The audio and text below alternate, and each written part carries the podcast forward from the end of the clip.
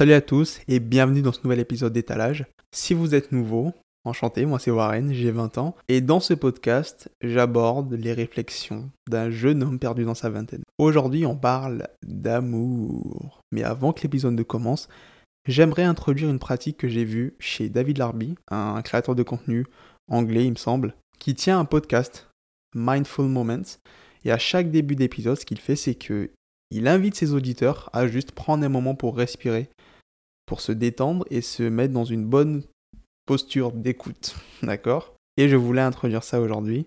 Et donc, je vais vous inviter à fermer les yeux, si vous le pouvez, et à prendre une grande inspiration. À expirer.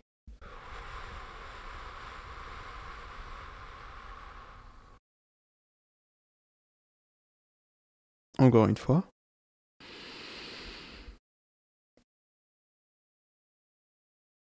Et on expire.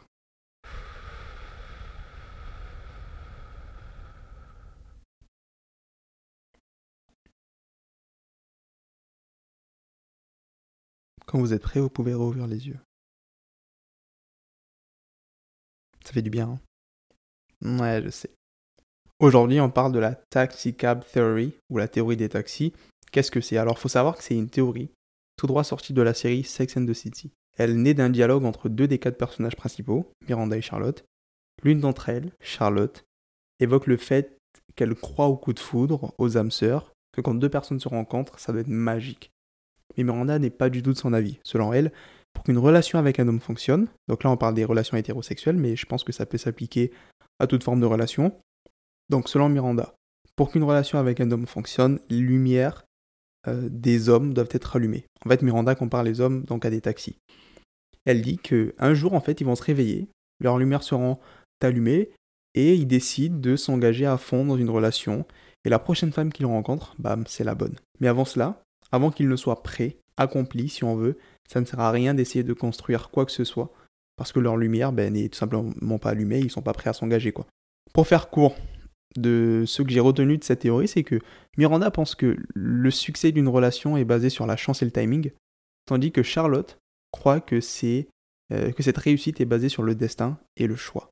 Je suis tombé sur plusieurs vidéos TikTok en fait à ce sujet et en fait à chaque fois il y a trois principales choses qui me mettent un peu mal à l'aise avec cette théorie. Trois choses qui font que je ne suis pas forcément d'accord et j'avais envie de partager ça avec vous aujourd'hui. La première chose qui me dérange avec cette théorie, c'est que ça veut dire quoi d'être prêt à s'engager? Hmm? Qu'est-ce qui nous prépare à l'amour? Comment tu te prépares à entreprendre un voyage incertain? Ça fait très phrase à l'eau de rose, mais c'est vrai, l'amour, les relations amoureuses, c'est un voyage incertain au début. Tu peux aimer la personne et faire mille et une promesses, mais une fois que la, première épreuve arrive, tout peut s'effondrer. Donc comment tu es censé te préparer à ça? Moi, je crois pas au fait qu'on doit d'abord être développé personnellement pour s'engager dans une relation. Qu'on doit avoir guéri tous nos traumas avant de se poser avec quelqu'un, qu'on ait besoin d'avoir totalement confiance en nous, etc. Évidemment, je pense qu'il faut un peu de tout cela à une certaine échelle.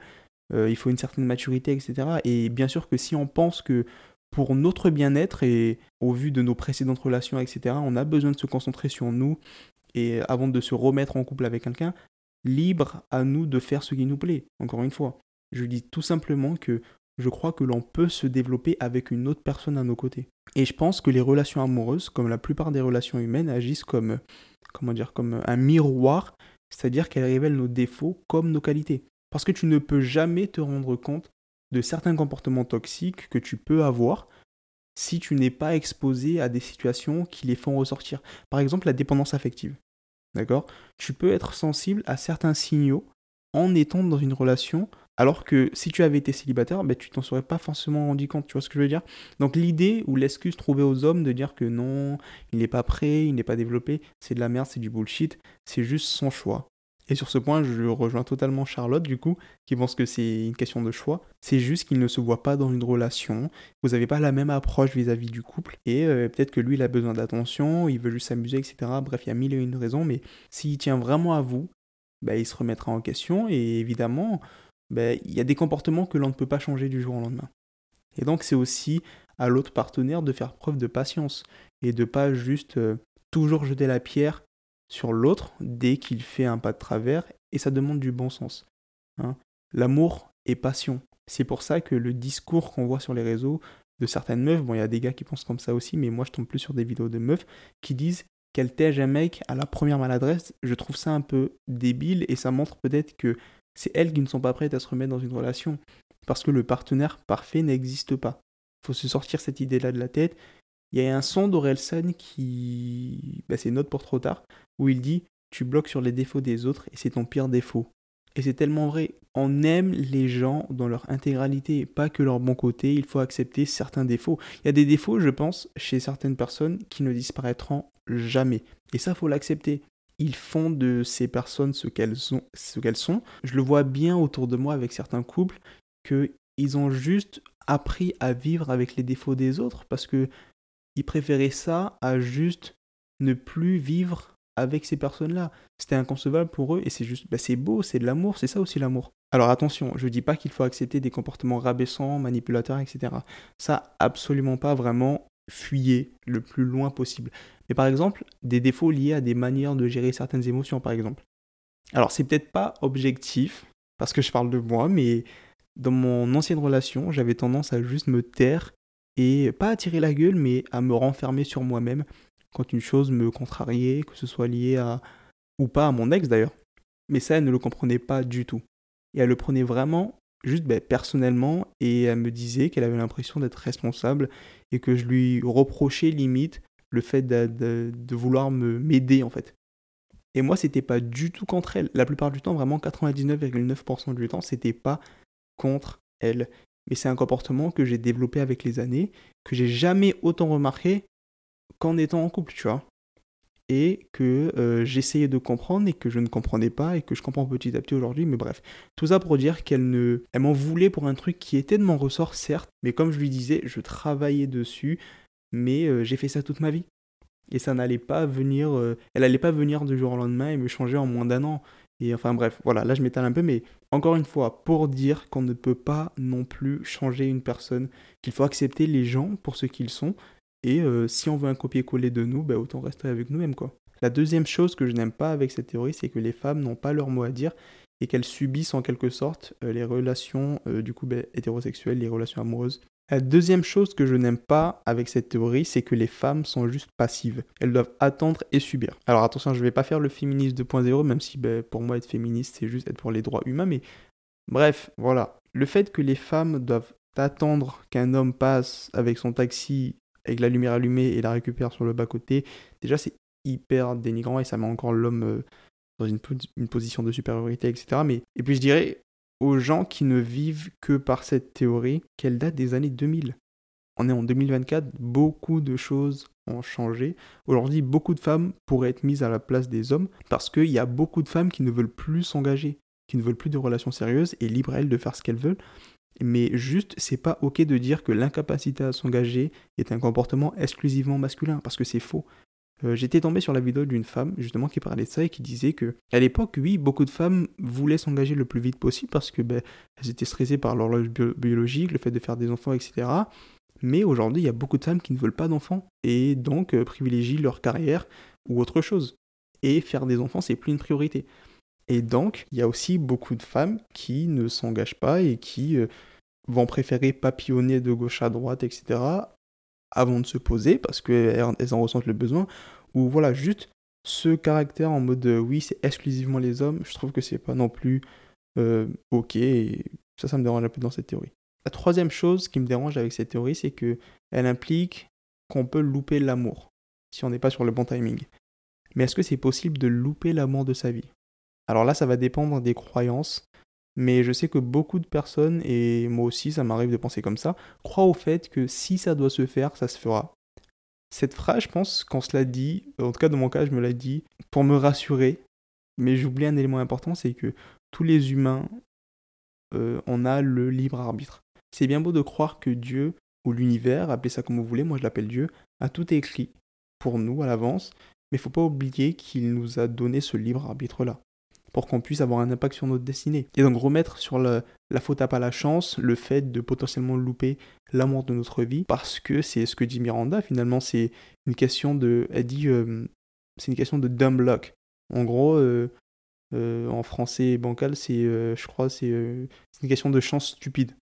En gros, c'est une question de chance. Et donc, si tu loupes le timing, t'as pas de chance, t'aurais dû rencontrer cette personne plus tard ou je sais pas quoi. Sauf que non.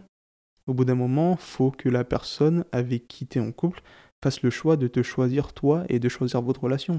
Faut pas juste exclure sa responsabilité dans le fait que ça ne marche pas. Selon moi, les relations qui ne marchent pas, c'est juste qu'à la base, vous vous mettez en couple sans raison précise, mais euh, juste pour se dire, bah, je suis en couple. Au début, ok, il n'y a pas de problème. Ok euh, mais au fur et à mesure que la relation avance, je pense qu'il faut se dire, d'accord, bah, potentiellement je vais finir ma vie avec cette personne, ou peu importe, je sais pas c'est quoi votre objectif, rester 2-3 ans, mais il faut un objectif. Euh, après, c'est des questions qu'il faut se poser avant, tu vois, de t'engager. Est-ce que tu veux faire ta vie avec? Est-ce que c'est que pour un certain temps, etc. Est-ce que je ressens le besoin de papillonner un peu, euh, voir un peu euh, de tout avant de me poser? Et si c'est le cas, bah, il y a zéro jugement. Juste, faut éviter de se mettre avec des personnes qui n'ont pas cette ambition-là et juste euh, bah, fréquenter des personnes qui ne veulent pas non plus du sérieux. Et dans ce cas, bah, tout le monde est gagnant et il n'y a pas de, peine de cœur. Enfin, c'est aussi simple que ça, mais bref, c'est pas clair pour tout le monde. Pour reprendre l'exemple de mon, ex-relation, enfin, je sais pas pourquoi ex-relation, mon ancienne relation, bah, c'était le cas. Je pense qu'à un moment, on s'est perdu dans l'objectif de pourquoi on est en couple. Et, enfin, on a oublié le pourquoi on est en couple. Et donc, ça n'a pas marché. Malheureusement, voilà, c'est comme ça. Et puis, euh, moi, en tout cas, de mon côté, j'ai appris que voilà, quand tu te mets en couple avec une personne, faut que tous les deux vous soyez alignés sur le fait, ok, pourquoi on en couple? Est-ce qu'on est en couple juste pour se dire qu'on en couple? Dans ce cas, ça sert à rien s'il n'y a pas de raison derrière. s'il n'y a pas de, de, but, euh, si euh, voilà, ça sert à rien, autant juste arrêter. On n'est plus en accord, voilà, fini, fin, tu vois. Mais euh, ça fait un peu chier. Mais voilà, faut, faut être clair sur ça, quoi. Voilà les gars, c'est tout pour l'épisode d'aujourd'hui. Je sais que je suis un peu parti dans tous les sens parce que le podcast s'appelle Étalage, fallait s'y attendre. Mais malgré tout, j'espère que vous aurez pu saisir en fait ce que j'essayais de dire, que j'ai été assez limpide dans mes propos et euh, surtout, surtout, je le précise, je parle d'amour. Euh, l'amour, c'est un sujet tellement complexe. J'ai pas la prétention de dire que je connais tout sur l'amour. Les gars, j'ai qu'une seule véritable relation. Donc voilà, avec le peu d'expérience que j'ai et le peu de connaissances que j'ai sur l'amour, je voulais donner mon avis sur cette théorie qui à l'heure actuelle je trouve ben, nul, enfin nul non, mais que je, ben, avec laquelle je suis pas du tout d'accord. Et encore une fois, vous avez le droit d'être d'accord avec si votre vision de l'amour est différente de la mienne. Voilà, je suis pas en train de juger. C'était pas du tout le but de cette, cet épisode, c'était vraiment de partager mon avis sur cette théorie. J'espère refaire à l'avenir des épisodes sur l'amour parce que c'est un sujet que j'aime beaucoup. Euh, l'amour c'est très complexe, l'amour c'est, il y a tellement de choses, j'ai tellement de choses à apprendre encore sur l'amour je sais que je reviendrai beaucoup sur ce sujet-là, mais voilà, malgré tout, j'espère que l'épisode vous aura plu. Si c'est le cas, je le demande jamais, mais euh, n'hésitez pas à laisser une petite note, euh, des petites étoiles. Ça permet de faire évoluer le podcast et moi ça me fait plaisir et ça m'encourage. Pareil, euh, j'attends vos retours aussi, que ce soit sur Instagram. Je pense qu'il n'y a pas de section commentaires sur les podcasts, mais il devrait le faire parce que ce serait super cool. Si c'est le cas, ben, je connais même pas ce que je fais, mais voilà. j'attends de fou vos retours, si vous êtes d'accord ou pas avec ce que j'ai dit. Euh, ce que vous avez à dire sur cette théorie, si vous connaissez cette théorie ou pas avant. Sur ce les gars, je vous souhaite une très très bonne semaine. Parce que l'épisode sort le lundi à 7h, ça fait tellement longtemps que c'est pas arrivé, c'est très rare, tout simplement, ça arrive une fois par année. Voilà, je vous souhaite une très bonne semaine, prenez soin de vous, je vous fais des gros gros gros bisous. Et je vous dis à la semaine prochaine pour un nouvel épisode d'étalage. Bisous